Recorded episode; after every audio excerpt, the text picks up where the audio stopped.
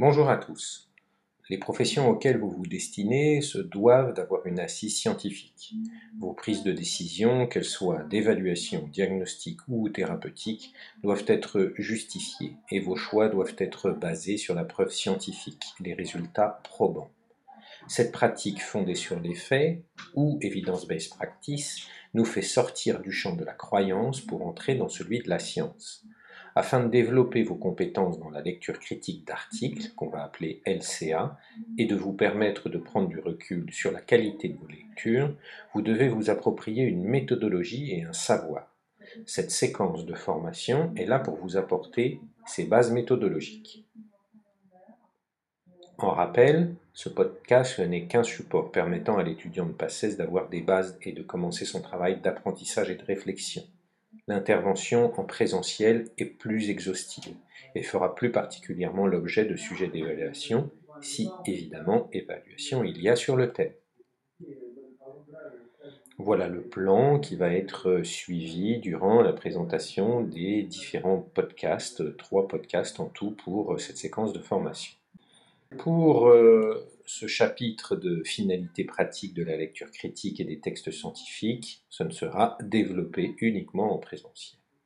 Maintenant, pour la méthodologie recommandée pour la critique interne de textes scientifiques en généralité. La finalité de la présentation est d'avoir une référence de qualité sur laquelle on peut s'appuyer l'un des critères qui vous permettra d'évaluer la qualité de votre lecture et donc du sérieux de l'information qui vous est donnée est la notoriété de la revue dans laquelle l'article que vous lisez est publié. Ce n'est pas un critère qui est unique, il est à croiser avec les autres, mais c'est un critère qui a toute sa valeur. Cette notoriété, de la revue dans laquelle vous allez trouver une référence est en partie classée grâce à ce qu'on appelle le facteur d'impact ou impact factor.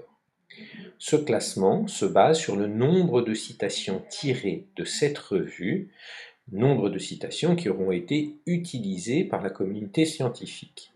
Ainsi, une revue avec un impact factor élevé sera considérée comme plus sérieuse, étant de meilleure qualité car plus visible, plus lue, plus citée, plus utilisée par la communauté scientifique. Bien que ce critère et cette classification aient de nombreux inconvénients et de nombreuses limites, cette classification reste néanmoins un indicateur, comme je vous l'ai dit tout à l'heure, parmi d'autres.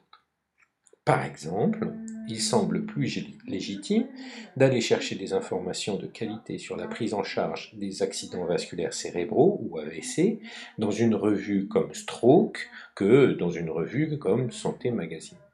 Donc voilà un listing de revues et on peut tout à fait remarquer que des revues comme Nature ou Science, qui ont presque les plus gros impact facteurs possibles, un impact facteur de 36 235 pour Nature et de 32 452 pour Science, sont des revues à forte notoriété. En revanche, dans des revues qui nous concernent plus, comme par exemple la revue américaine de médecine physique et de réadaptation qu'on appelle les archives, elle a un impact factor uniquement de 2.655. La revue française de euh, médecine physique et réadaptation, qui s'appelle les Annales, Annals of Physical and Rehabilitation Medicine, n'a pas d'impact factor. Étant issu de la filière kinésithérapie, je me suis intéressé également à des revues françaises comme Kinésithérapie, la revue et Kinésithérapie scientifique, qui elles non plus n'ont pas d'impact factor.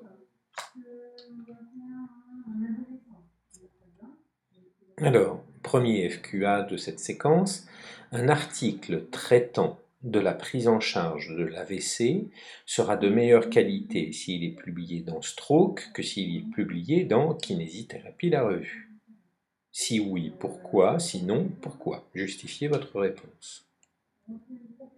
Voici une partie des références que j'ai utilisées pour construire ce premier podcast. Et je vous rappelle que cette version est incomplète et réactualisée régulièrement. Merci de votre attention.